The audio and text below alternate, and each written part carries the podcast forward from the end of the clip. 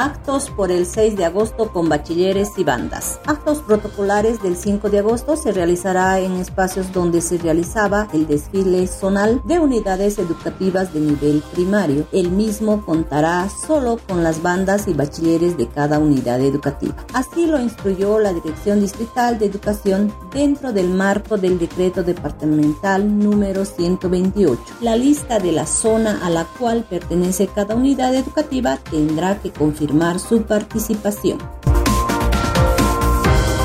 reportan un caso sospechoso de viruela del mono en Oruro. El director del CERES Oruro, Juan Carlos Chayapa, informó que se reportó una persona como sospechosa de viruela del mono. Se trata de un adolescente de 16 años que vive en Chayapata. Hemos instruido de que se tome una muestra para descartar probablemente a lo mucho hasta mañana. El caso sospechoso identificado, expresó.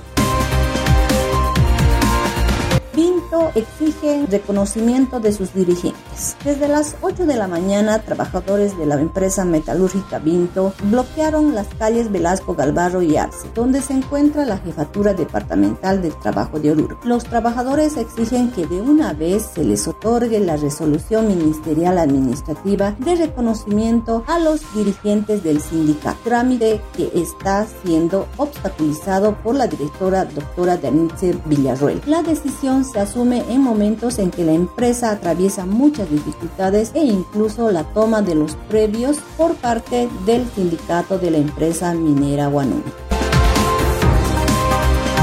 Accidente de tránsito deja una persona fallecida.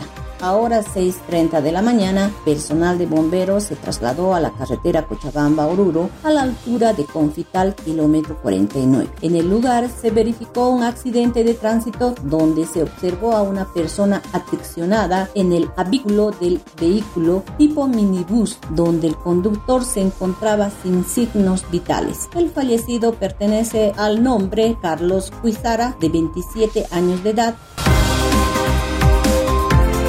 no se permitirá fiestas clandestinas. Con el objetivo de prevenir los contagios en la ciudad de Oruro, la Unidad de Defensa al Consumidor asumirá medidas más estrictas y desplegará a todo su personal este fin de semana realizando control en todos los locales y evitar que abran sus puertas. El suboficial Carlos Choque, jefe de la Unidad de Defensa al Consumidor, indicó que se realizará un trabajo al igual que se hizo durante las fiestas de Año Nuevo y no se permitirá estos negocios brinden atención durante las fiestas patrias.